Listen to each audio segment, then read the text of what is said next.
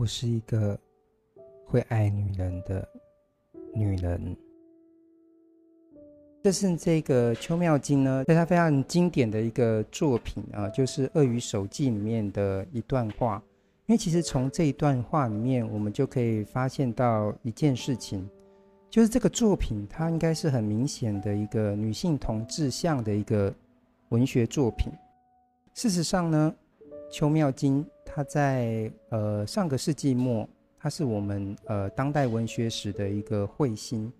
因为他其实，在二十六岁的时候，就选择以自杀的方式，呃，去终结他的生命，也终结他的呃写作哈。但是，其实他也为我们提供了另外一个恒长，那份恒长是这样子的啊。如果熟悉这个呃女性同志圈的这个朋友，一定会常常听到一个词汇啊，就是拉子，或者是拉子妇，就包括我最近呢就去。查了一下，发现也有一种类型电影，因为大家平常看电影都会有一种类型片嘛，那可能是这一种超级英雄的电影，可能是悬疑推理的，那可能是呃爱情的呃电影，但其实有一种类型片，其实就叫做拉子妇的这种电影，那其实通常处理的题材就是呃我们大家所关心的这个女性同志的一个。一种题材的一个电影，那事实上呢，其实呢，这个“拉子”这个词汇是从哪里来的？如果各位朋友们啊、你就把这个《鳄鱼手记》拿来翻一翻，你就会发现啊，原来最早写这个“拉子”这个词的，就是我们今天要读的一个作者，就是邱妙金。那其实邱妙金呢，他为这个华语世界的同志做了一个命名者。那当然，为什么大家会认同这个命名呢？其实也在于他这一个作品，也就是这个《鳄鱼手记》当中对女性同志呃，她在生命当中的那一些困境，呃，有所处理啊、呃，有所书写。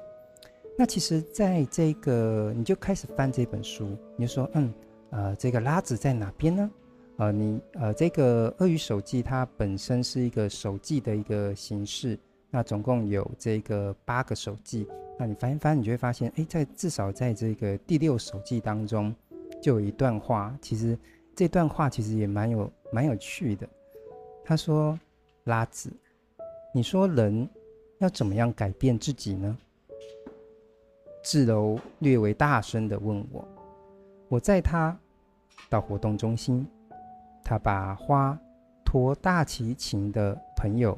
交给他。拉着我又跑出来，坐在文学院的呃大门的门廊之下。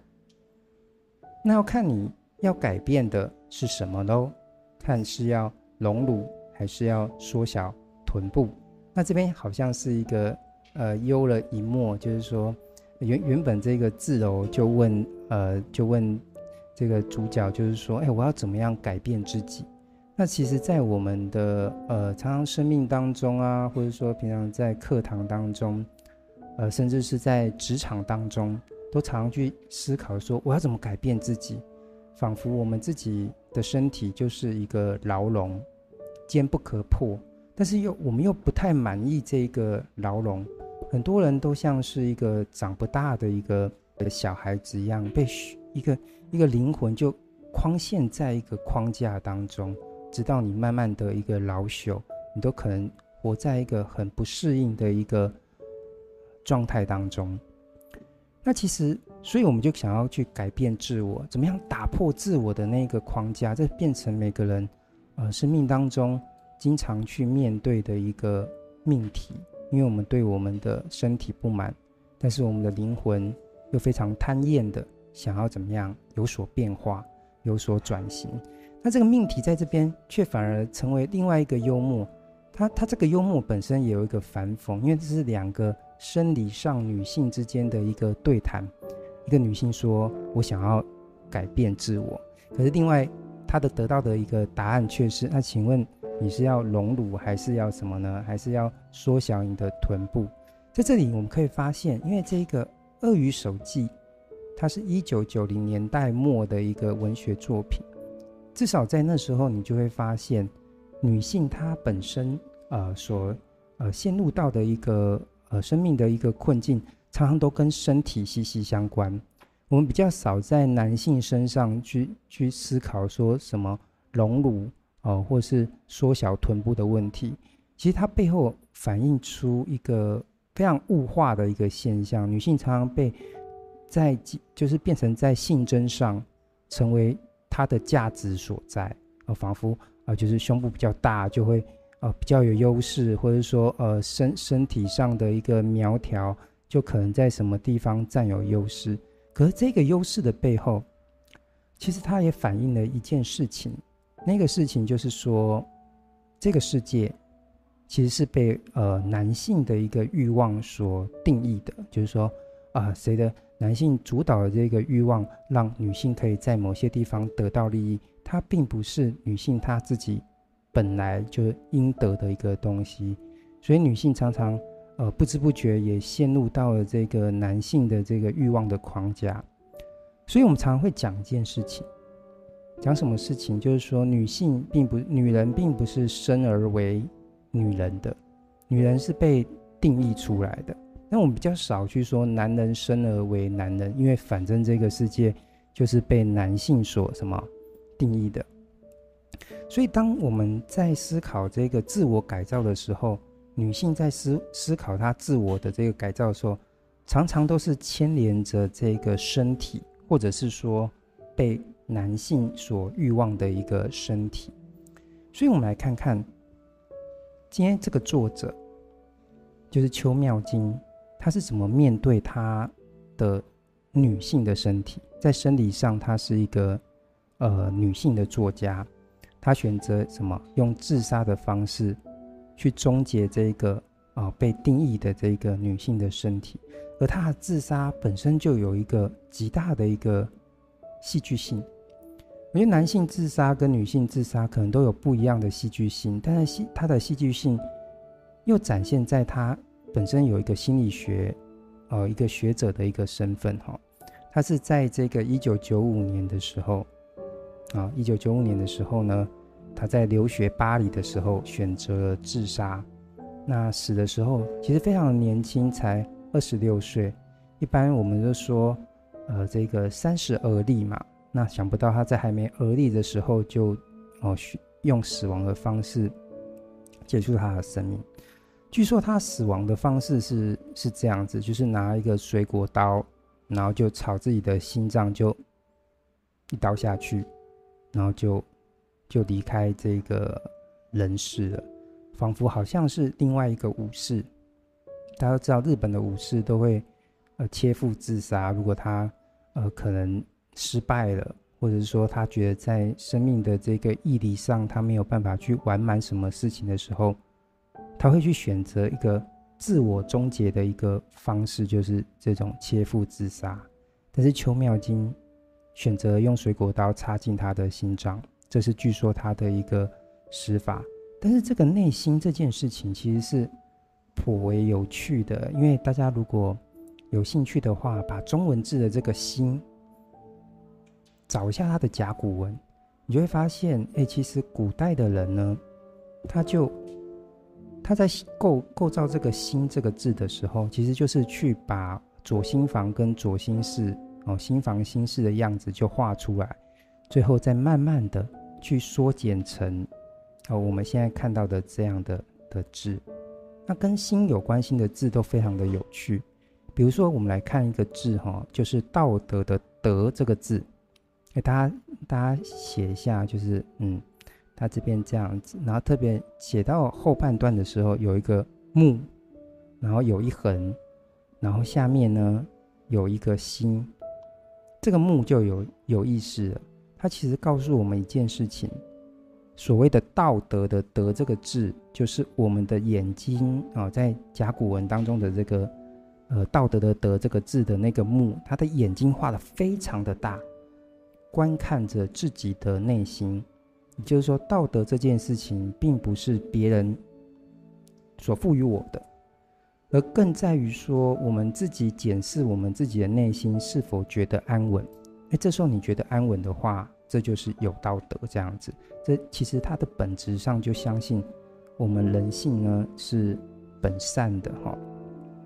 所以今天呃，邱妙金他也在，我觉得他他这个自杀内在的那种戏剧或是那种仪式感，就表现在于说，他也在审视自己的情感上的一个伦理道德学。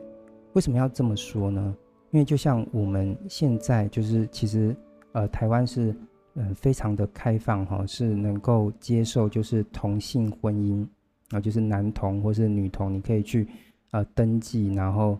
结就是某一种程度上的结婚。可是其实这个努力其实是也经过非常漫长的一个过程，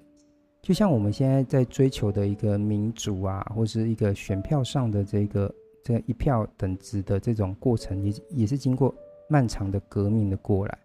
但是情感也是需要革命的，因为它颠覆的是什么样的一个霸权呢？就是异性恋的一个霸权，就是呃永远都是限定是在呃男性跟女性哦、才能够结婚，才能够拥有一个合法的一个婚姻，但是其实呃对同志而言，他们其实是倍感就是身心煎熬，特别是在。上个世纪末的一九九年年代，哈，嗯，同志还不算是一个非常可以公开讨论或者是肯定的一个一个命题，哈，所以你慢慢去逆时追踪，就是说，嗯，他的这个戏剧性的背后，你慢慢追踪，那个戏剧感就越来越强，因为你会发现，如果你是在念书这件事情上觉得非常的困扰的朋友，你就会觉得说，哦，念书好困难哦，可是你。你看这个邱妙金的学历，你就会发现，至少在呃成绩这件事情上，他真的是人生的什么胜利组。你看他是他念呃高中的时候是念呃这个台北市立第一女子高级中学，就是我们简称的北一女啊，就是高中界的这个成绩最好的一个女校。那另外呢，后来他考大学也没有失败哦，他考上了就是。台大啊，国立台湾大学的心理学系也是非常高分的一个一个系所。那他后来去哪里工作呢？他去当那个，他有其中一个工作是当那个张老师，也就是这个心理辅导中心的一个辅导员。那其实你就会发现，就是说他有时候他就是会面临到这种生命中很大的一个挣扎，就是说他自己有很多的。呃，同志上的这个情感上，他呃过不去，但是他又偏偏要去辅导别人，所以我们有时候就会开个玩笑，啊、呃，这个时代哦，是每一个人都需要心理呃精神医师的一个年代，甚至精神科医生也也需要他的自己的一个精神呃科医师，因为我们现在活在的活在的这个世界，其实充满着很多的艰难。嗯，比如说，呃，可能早期的人，他的他的心理的一个困扰，可能是感情，啊、哦，或者是经济啊、或者是婚姻。但是其实到了现在，我们这个网络的一个时代，我们人际关系就更为复杂，有没有？甚至是有人在社群媒体上都会都会得忧郁症。所以不只是呃以前的人是在学校去霸凌别人，现在霸凌的形式可能也。延伸到一种数位的一个方式，变成网网络霸凌。有人甚至因为网络霸凌，可能也也选择了自杀这样子。后来在一九九四年的时候呢，呃，他考上了这个呃法国巴黎的第八大学。他念的是什么呢？依旧是心理学。哦，第二阶段的心理学的临床组哦，临床组就是非常实际的一个一个一个嗯学科这样子。所以他心里的这一个关都过不去，可是他常常要去辅导别人。所以其实从今天我们从他的死亡的背后，就某一种程度上，他提供我们的他自我生命的一个史实的一个过程当中呢，我们就可以去看到，其实他他的他选择这个死亡并不是突然而为，他有一个漫长的一个自我探索，甚至这个自我探索。是他过不了的那些关，所以，我们今天来看他的作品，包括这个《蒙马特遗书》哦，甚至是他的呃最后的这个秋妙经呃日记里面，都有反映出他生命中的极大的一个困扰。我们才会发现，其实人生的这一些困扰，有时候并不在一些很具体的一些数字上，比如说我们今天考了几分，或者说我们今天赚了多少钱。有时候生命中的那一些困扰，可能更表现在是呃情感上的一个一个部分，无法承受的那个情感的一个重量。所以，我们今天来专注，就是来读这个《邱妙经》的《鳄鱼手记》，因为这也算是一本可能对一些朋友来说不可能是一天会读完的这个书，我们就专门来读其中的这个第一手记。哈，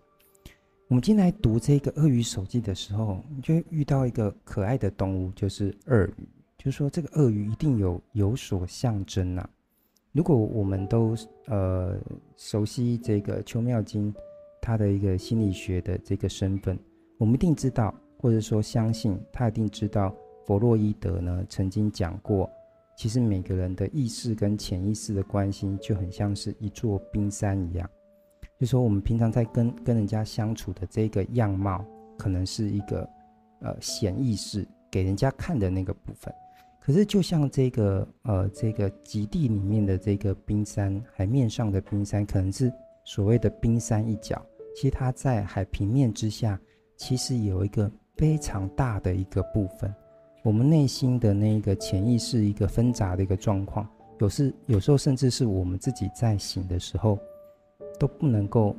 很明显的去分析它，去理解它。有时候你去做了一个梦，但是你不晓得那个梦里面的象征。有些人可能是喜欢用这种周公卜梦的方方式哦，周公占梦，去判断，哎，这个梦是吉兆还是凶兆。可是，在这个心理学当中，他对于梦的一个理解，可能在于更在于去思考，就是说，你内在是否存在着一个必然的一个困局跟焦虑。在你醒来的时候，你没有办法去处理它，而必须用梦的形式，在你睡眠当中代替你在醒的时候进行一个呐喊的一个动作。所以有时候你想想看，你做的梦是不是大部分都是奔跑的，哦，或是看到什么东西塌毁？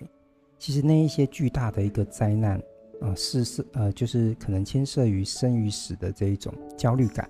其实反映的都是你在现实当中也可能存在的一个焦虑的一个状态，只是你不能说。我们活在这个醒的这个社会秩序当中，不容许你把这件事情说出来，你不能去坦诚你的怯弱，所以你也不，但是你也不够勇敢，所以你就把这个困扰就放在你的啊。梦当中或潜意识当中去发挥。今天我们来思考冰山的问题的时候，我觉得一个文学作家用了另外一个方式把它譬喻出来，就是这个鳄鱼。鳄鱼，其实你想想看，鳄鱼是什么样的生物？哈，它其实是呃，它可以在水中哦游泳，但是它也会到这个呃陆地上，算是一个两栖类的一个动物。其实你想想看，那个冰山。弗洛伊德讲冰山的时候是说，这个呃海平面以上跟海平面以下，仔细思考，有时候在这个水面游泳的这个鳄鱼，不也是另外一座冰山吗？只是它更具有什么一个动物性、一个兽性，甚至是有一个杀伤力。有时候我常常在讲，在想说为什么要特别选鳄鱼的时候，我都会这样得到一个解释，就是说。你会感觉到邱妙金对他自我的这个一个痛楚的一个发现，就是说有一天发现自己居然是个同志的时候，就是说我爱欲的对象，我是一个生理上的一个女性，但是我偏偏我爱爱我爱欲的这个对象，我爱恋的对象，并不是异性恋当中所视为合法的这个男性，而是女性的时候，就会感觉到我是不是将要被这个世界所排挤了。另外一种，呃，爱情上的霸凌，异性恋的一个霸凌，甚至就会很努力想要扭转自己，就是说，嗯，那我应该也要符合异性恋的这个世界，我应该要去好好的爱一个男性，但是我又偏偏没有办法，所以这时候就会感觉到自己是不是另外一个怪兽，就是说我是不是一个异类，我没有办法跟大家一样，我是一个女人，我去爱一个男人，就觉得自己是哪里坏掉了吗？或者说我其实是另外一个看不见的怪兽。所以今天这个这种怪兽或者这种这种狰狞的一个感觉，我觉得恰好就跟这个鳄鱼就一个很紧密的一个。呃，连接哈，有一个连接，所以今天在看这个鳄鱼手记的时候呢，它本身就是呃，邱妙津他对自己的一个质朴，就是说我为什么会突然间变成一个怪兽，我怎么用这个用一些方式跟这个内在的这个怪兽哦、一起相处，去过我的人生，某一种程度上的一种人生胜利组的人生，在成成绩这件事情上。我们来打开这个小说哈，打开它的这个第一手记的第一节，它给我们一个很明确的一个时间，还有地点，还有一个事件。上面写说，西元一九九一年七月二十日，我呢就从这个教务处的注册组的窗口呢，我就领到了我的大学毕业证书。可是偏偏这个毕业证书有点太大了，所以我只好用两手去抓着这个，好不容易我终于苦熬了四年得到了这个毕业证书哈，然后偏偏呢走着走着，在校园当中呢，我的毕业证书就掉了两次，那一次呢是就是掉在这个泥泞当中，我非常珍惜这个毕业证书，所以赶快用衣服把它擦干净，可是另另外一次呢。突然一阵风就吹来了，那我的我的这个毕业证书就很像是一颗球一样在地上哦就滚动，所以原本方方正正的四个角，它就歪掉了。其实我觉得这个这个这个歪掉的这个毕业证书被折到的这个毕业证书，它其实也是有所含义的，就是说，其实我们大家知道毕业证书。它可能代表就是说，你在这一个阶段的学习是成功的，所以我要给你一个毕业证书。可是这个受被折到的这个毕业证书，它又代表了什么意思呢？又仿佛说你完成了这个阶段当的这个生命的一个这样的一个学习阶段是有所折损的。虽然你是过了这个关，但是其实你内心是充满着一个折痕。这时候这个。故事就开始有点超现实了。他就说：“呃，就鳄鱼，鳄鱼就是说，嗯，你呢？你过来的时候呢，能不能就顺便就是带一些玩具来啊？接下来就是突然就就是召唤了这些作家，比如说太太宰治啊，甚至是三岛由纪夫，然后就是村上春树。你会发现，哎，这时候九一九零年一九九零年代的呃台湾作家的阅读品味，对日本的。”作家的接受，你就会发现，他他是有有所承袭的啊，特别是这个村上春树啊，各位朋友如果有在读这个村上春树的时候，你会发现，哎，村上春树读村上春树的的作品，有时候跟读台湾的小说家的作品会比较不一样，他常常会很戏谑的去带一些动物哦，比如说呃羊男啊，哦，甚至是。呃，这个日本有一个很有趣的小说是《鹿男》，嗯，大家也可以去去拿来读，就是把这个动物呢，就是呃这个动物的一个特征跟我们人类就是相结合，仿佛你那个角色就得到那个动物的一个特性。就不要忘了我刚刚讲了，今天这个小说叫《鳄鱼手记》，某一种程度上，这个主角其实也像是一个鳄鱼，一个带有幽默感的鳄鱼，但是也活在自己的一个。呃，自我的一个惩戒，就是说，呃，在这个异性恋跟同性恋的这个辩证上无法过关的这个这个自我的痛楚哈。好，我们来继续看下去。所以这这一段的结尾，它它的结尾方式就是说，嗯，好，我就选择从这里开始讲我的故事，而且他非常俏皮的说，我要选择一个配乐开始我的这个故事喽。他说我要选择配乐是。这个两只老虎结束的一个音效，那这个两只老虎这个这个歌大家都一定朗朗上口嘛。一开始是两只老虎，两只老虎跑得快，跑得快，然后一个没有眼睛，一个没有，一个没有什么嘴巴，然后最后 ending 的方式是跑得快，跑得快，所以它结尾的方式是，呃，就是这个，呃，不是，就是真奇真奇怪，真奇怪，它结尾方式是真奇怪，真奇怪。其实这个他其实一开始就把这个。故事的开始设定在一个真奇怪的音效，就是说，嗯，我刚我将要告诉你属于我的一个异端的一个故事，我被这个呃世界所不容许的这个同性恋的故事，一个非常奇怪的一个故事，就你们这个异性恋恋的人的这个角度上来来来看，就是说，你这个同志真奇怪，为什么不去爱你所应该爱的人？但是你不要忘。我们开始刚刚就讲了，女人啊、并不是呃生而为女人的，一切都是被别人所什么定义的。我到底该爱的是我爱的人，还是呢，我该爱的是别人所定义我该爱的人？所以第一个第一手记的第一个部分的结尾，它是这就是这句啊，他说这是关于毕业证书和写作的，也就是说从这个第一。第一手记的第一回开始，他就告诉你说，接下来的故事我们就要用倒叙的方法开始说喽。今天呢，是我拿到毕业证书的这一天，但是接下来的故事，我将告诉你，我开始来念大学的第一天，我发生了什么样的呃一个事情。所以他说，这是关于毕业证书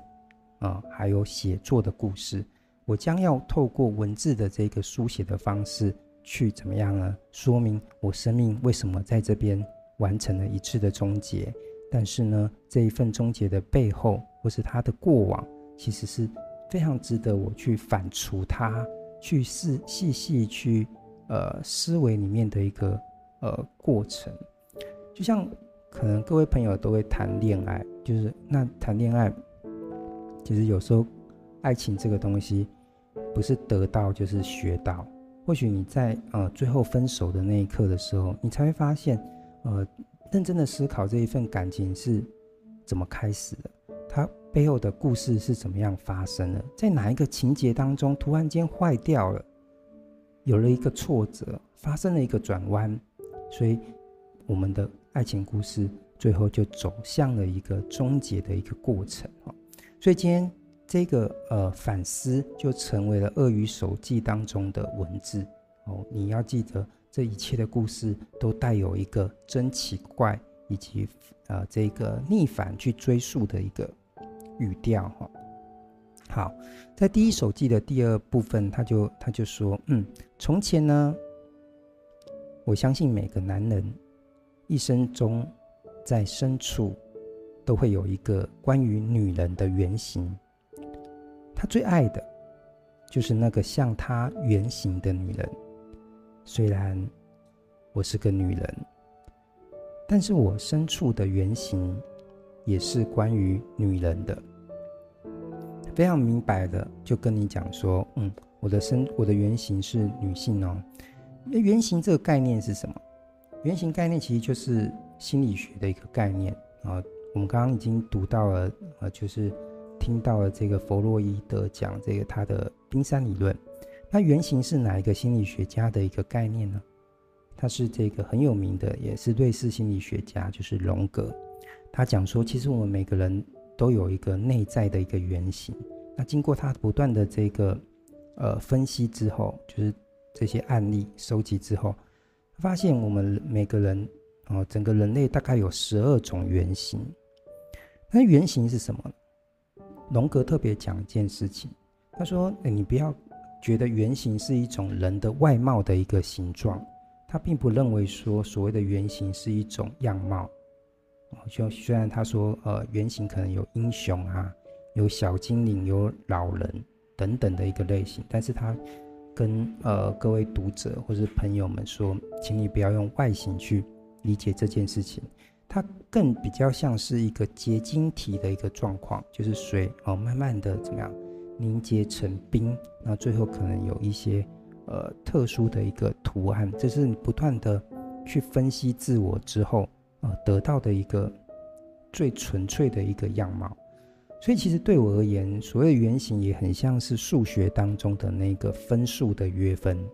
就是你不断的去约分一个数字，特别是分数哦，约分到最后，它可能是没有办法再约分的一个最后的一个样态哈。不过很有趣的事情，那什么叫做分数呢？分数这个字眼其实也是来自于这个拉丁语，拉丁语的分数的意思就是呃所谓的这个破碎。就分数这个字本身就是代表一个破碎的一种状态，二分之一、三分之一、四分之一、五分之一哦，这个你一旦区分了，就代表是破碎了。但是你想想看，其实在呃基督教的这个神话当中，或者他的叙事当中，他说：“诶，这个亚当跟夏娃之间是什么样的关系呢？”据说这个夏娃是从亚当的什么其中一个肋骨所变化出来的，所以他这时候就已经产生出一种分化的一个一个状态。所以当你去约分的时候，其实就是把分数化为最简约的，就是最简的一个分数的一个过程，就叫做约分。所以你是把不断破碎的事情，再把它不断的分析，不断的分析，不断的分析。所以今天。哦，在追索原型的过程当中，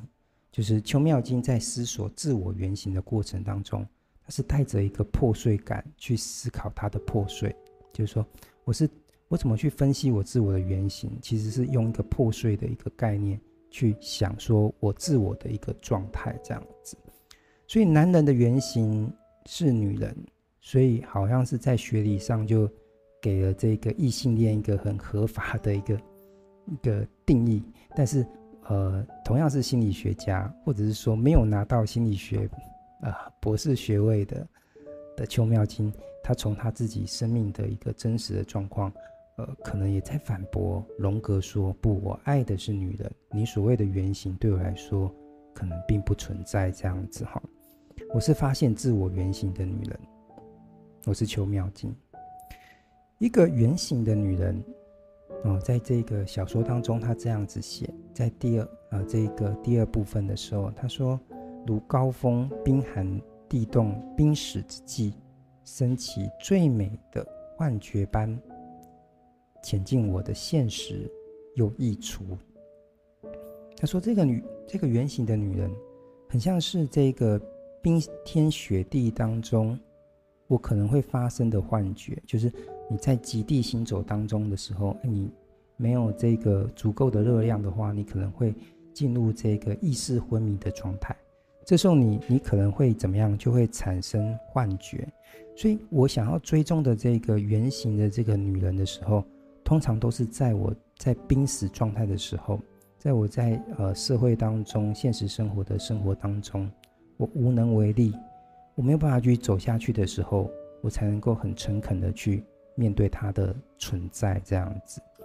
我相信这就是人生最绝美的原型，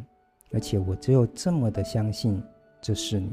所以这个从这句话当中，我们就知道将来的这个故事当中，在这四年当中，他一定会遇到一个怎么样，他真心爱的一个女人。花去全部对生命最勇敢也最诚实的大学时代。我最后呢，我只相信这件事情，我甚至不相信我学到的东西，那些在课本上的知识，而我也只相信我这一个从我生活当中真正去追索来的呃一些东西。他说，我所相信的这个东西背后又代表着不相信。他打了一个譬喻，他说，嗯，就像双面胶一样，背面粘着的是不信，同时正面也随。随之而来，粘着的是一个残忍的斧头。那这个斧头，我们可能要把它聚焦来看。所以，在这个整个《鳄鱼手记》的第二部分，就已经召唤了一个死亡的意象，仿佛也就呼应了现实当中二十六岁邱妙金手上握的那一把水果刀一样。但是在这里，在这个他还没有死亡的这时候，他已经预言般的。用一个譬喻，就是双面胶呃夹带而来的这个残忍的斧头，就已经放在这个小说当中，等着我们去把它拿起来。有一天，我如同首次写成自己的名字一样，我认识了所谓残忍这件事情。你想看你生命当中第一次开始写自己名字的时候是什么时候呢？当你学会写自己名字的时候的那一天开始，你是不是很开心？就是说啊，我可以自己怎么样用书写的方式证明我的存在。我可能在一封信上写上我的名字，就代表接下来我写下的东西，或是我在上面写下的东西，都代表是我的，是我所发生的。甚至是一张考卷，我写下我的名字，甚至我的身份证上，或是一些呃生命重要的一些呃文件上，我签上我的名字，其实都代表了我已经开始怎么样存有了。但是我偏偏就像我第一次发现我自己名字的那种喜悦感的的时候，我发现了原来这世界上还有一个叫做残忍这个东西。残忍呢，它其实是很像仁慈一样，很多事情都是一体两面的。好，就是有仁慈，相对来说，它的像双面胶一样，它就黏着所谓的残忍。好，所以有时候有一些流行歌也非常有趣，比如说早年我还蛮喜欢听一首歌，叫做《温柔的慈悲》。哦，温柔应该是代表极大的爱。可是温柔的慈悲这个歌词背后，仿佛又告诉我们说：哎，你对一份的对人的一个温柔背后，可能也带有一些杀伤力，哦，有一些杀伤力。所以残忍其实是像仁慈一样，非常真实的呢，就存在在这个世界上。今天居然被我发现了，在这大学的四年当中，我发现了原来这世界上。存在的这个残忍，甚至是情感上的残忍。所以呢，在小说当中呢，邱妙金用文字召唤了那个残忍的斧头，就像电影当中，如果出现了一把枪，我们一定会让那一把枪击发。在小说当中，他也拿起这个他召唤的斧头，他说：“挥动残忍的斧头，我破坏这一切。”这一切，这一切世界仿佛在局限我生命真实状态的一切，我都希望用斧头把它怎么样摧毁掉。他说：“对生命残忍，对自己残忍，对别人残忍，这是符合动物本能、伦理学、美学、形上学是为一体的支点。”二十二岁，逗点。这段不是一个，你会发现这边充满着顿号。它并不像我们一般去使用的这一种散文的技法，就是非常要有逻辑性。反而这边充满着这么多的顿号，其实它很像是一个用力挥斧头的一个过程。哦，残忍的斧头挥向了生命，挥向了自我，也挥向了别人。哦，它告诉我们说，这都是符合动物本能的，就很像心理学当中，哦，呃，弗洛伊德也讲说，其实。爱欲，哦，甚至是杀戮，这些都可能是我们生命当中的一个本能。只是我们活在这个社会的秩序，甚至是礼教，我们都不断的去约束那一份残忍，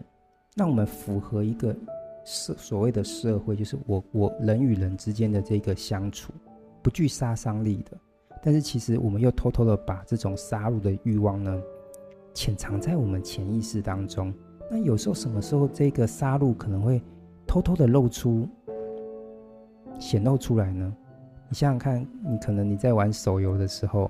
可能是枪击，或者说你看电影，你想想看，为什么枪战片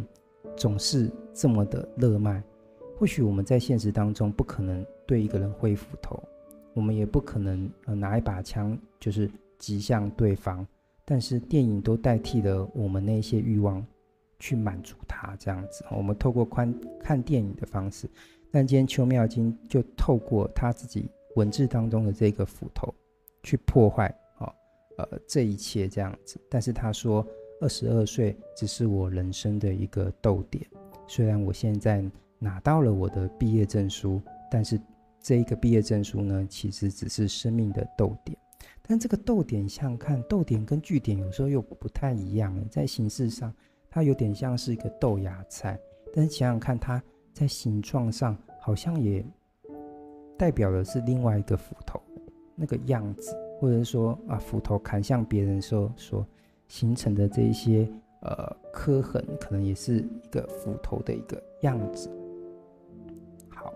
我们来看这个。呃，接下来我们来看这个第三个部分，这时候就要正式开始呃展开剧情了哦。一开始的这个剧情其实有点像是那个电影的分镜，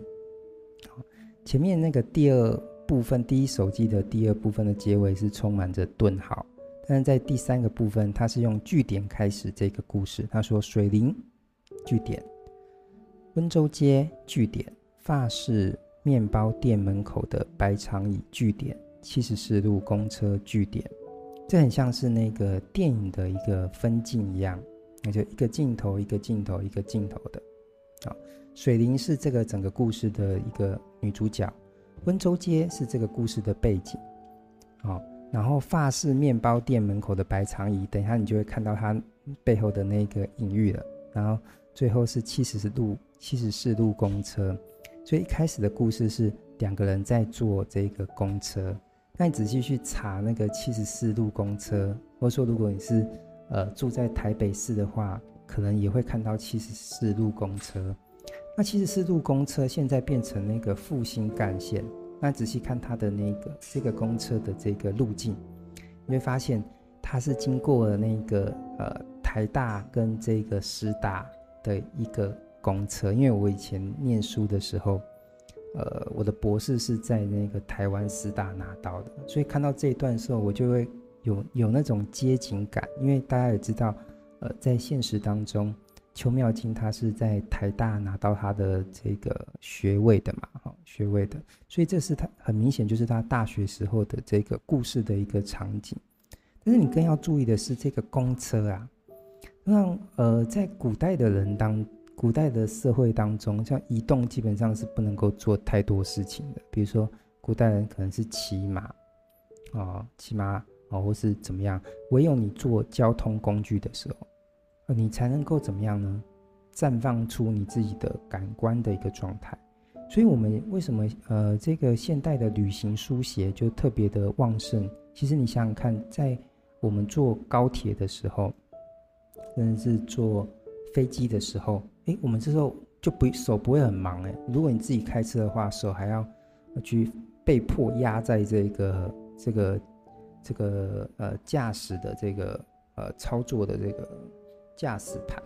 啊。但是你坐高铁的时候，你就可以呃看着窗外，或是你坐飞机的时候，你就可以看着窗外。这时候你也活在一种戏剧性当中，诶，就是其实你身体没有动，但是你身体又被这个什么？呃，交通工具就载着去移动，我们就可以好好的去在这个自己不移动，但是又可以好好看这世界的时候，看到这世界上不一样的一个样貌，就是坐着移动的这个七十四路公公车的这个空间。你会发现这边写的非常有趣诶，因为他说，他说他开始描述，就说好，我跟水灵一开始是比较像是那个电影的片段空景的分镜，但到了这个这边的时候，他就跟你讲说，嗯，现在我跟水灵呢，就坐在这个公车的尾端，就是最后面，隔着走道，注意哦，隔着走道，我跟水灵呢就分坐在这个两边缺外侧的位置，就是有时候你去那个公车，因为不同时代的公车的样子比较不一样，那一九九零年代的公车是也也有这种就是。左右两边就只有一个位置的这种公车，好，然后这时候他就就其实他已经就代表两个人不是在一起的状态，虽然一起在公车当中，但是是看着各自不同方向的窗外，身体也是在不同的位置。这是什么样的季节呢？这是十二月，十二月的寒气呢，哦，就让整个这个车内就是就爬满了这个。车内紧闭的这个窗墙，好，这时候台北的傍晚呢，已经被整个漆黑就是吞没。六点钟，啊，因为呃，冬天的时候天暗的比较快啊，六点就天就暗了下来，车非常的缓慢。车为什么缓慢呢？有时候你就想啊，因为这个小说是写在一九九零年代，那时候其实台湾以台北来说，才刚准备要去盖那个捷运，所以那是一个非常拥塞的一个台北市，就是大家都要下班啊，放学。甚至可能去要去去补习班的一个过程啊，所以整个台北非像果酱一样非常的拥塞。但是车今天他坐的是七十四号公车，必须依约的慢慢的前行，为每个就算是再慢，要把每个人载到他所谓他的目的地。这是我们犹有余裕的这个作者，他就看到了什么样的台北呢？啊，车缓慢的在和平东路上就慢慢的走过去了。这是一个盆地型的城市，因为台北城它是一个盆地地形的一个一个城市。他说：“我看见我好像在一个碗里面，我在盆地当中拥塞的前行的时候，我好像在一个碗当中，我看到了那个天边交界的这个底层，有着什么纤维状的一个橙红。”我觉得他感觉到了这一天当中哦，即将由明亮到夜晚过程当中的一个很重要的一个光彩夺目的时刻，哦，仿佛这个时光在做最后的挣扎，哦，那个阳光在做最后的挣扎。他看到了像血色一般的这个橙红色，因为是一个盆地。他写的非常的细腻哦。他说：“这个光晕好像就绕着这个盆地，像这个碗一样的这个盆地，带着一个环环状的一个色层。被神异的这个自然的市景所震撼的幸福，就是我现在拥有的幸福。但是问题是我现在人在哪呢？我在琉璃的这个窗前，流向车后的这个车流当中，就是。”在这个车的两边当中，你得到了这样的一个一个呃视觉，这个视视景。但我我跟这个水灵之间间隔的什么？我们拥有各自的风景，一半的风景，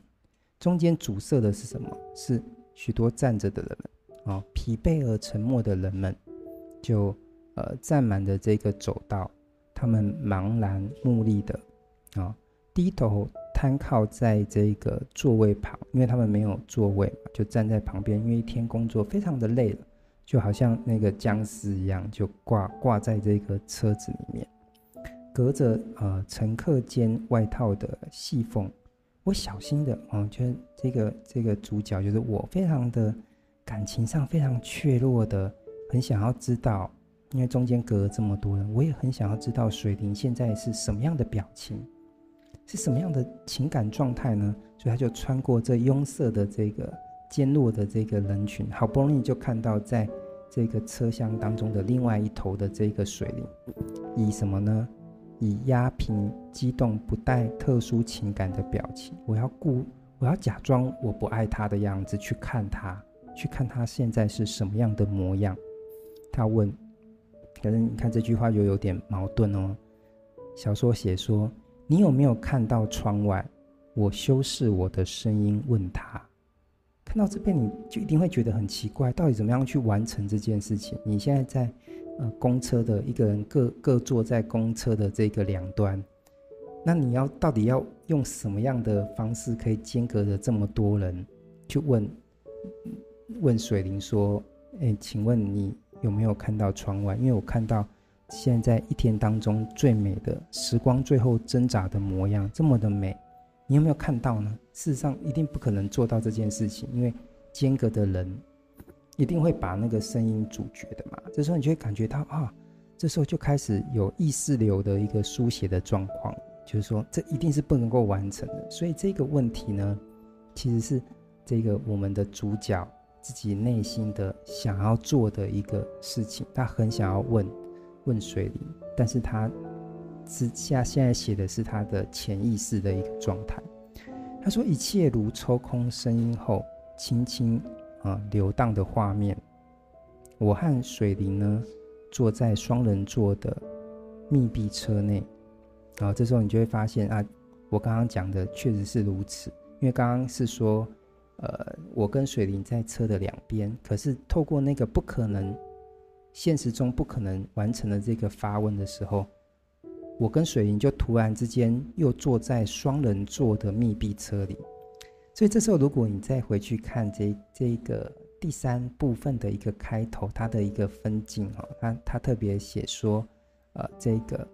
呃水灵温州街法式面包店的门口的白长椅，这个白长椅其实就是那个接下来他要写的这个双人座，就彼此呼应的。我们现在呃非常戏剧性的，必须就是可能已经产生了一些情感的摩擦，那些不能够。被应许的爱已经被彼此发现之后，我们可能都必须要去面对这个问题。所以他们在这个一开始的这个小说场景，他们被安排在两个单人座当中。但是，呃，小说中的我是多么的渴望去完完成他的一个情感上的那个欲望。所以在潜意识当中，他跟水灵呢，透过那个问题，你有没有看到那个景色？又把他带到了一个双人座的密闭车内。他说：“这时候车外辉煌的街景，夜晚扭动的人影，华丽而静谧地流过我们两旁的窗玻璃。这辆车现在已经变成了他们两个人独自拥有的这个车辆。我们用这个方式独自去航行我们下一段的一个爱情的故事。”我们满足相视微笑，底下忙动着深知黑色矿脉，苦涩不知。在这呃世间上的这个灾难当中，至少我们两个能够在一起，就坐在这个双人座当中，仿佛再苦都能够去面对这个世界。只要我们能够呃彼此坐在彼此的身边。然后去呼应彼此的感情，我们就有可能去挑战这个什么异性恋的世界。所以现在这个七十度、七十四路的这个公车，又仿佛是一一辆什么样通往这个爱情革命的这个一个车辆。他们要前前行的，或是他们要驱前的，他们要去发动的，其实可能就是他们彼此应许的这个爱。啊，就算是他要去面对的是，呃，异性恋上重重呃设下的这个栅栏，这一些限制，但是会不会有人最后提早离席了呢？在这双人之座之上，在这边小说其实也已经偷偷的在这边埋下了一个伏笔，等我们去发现。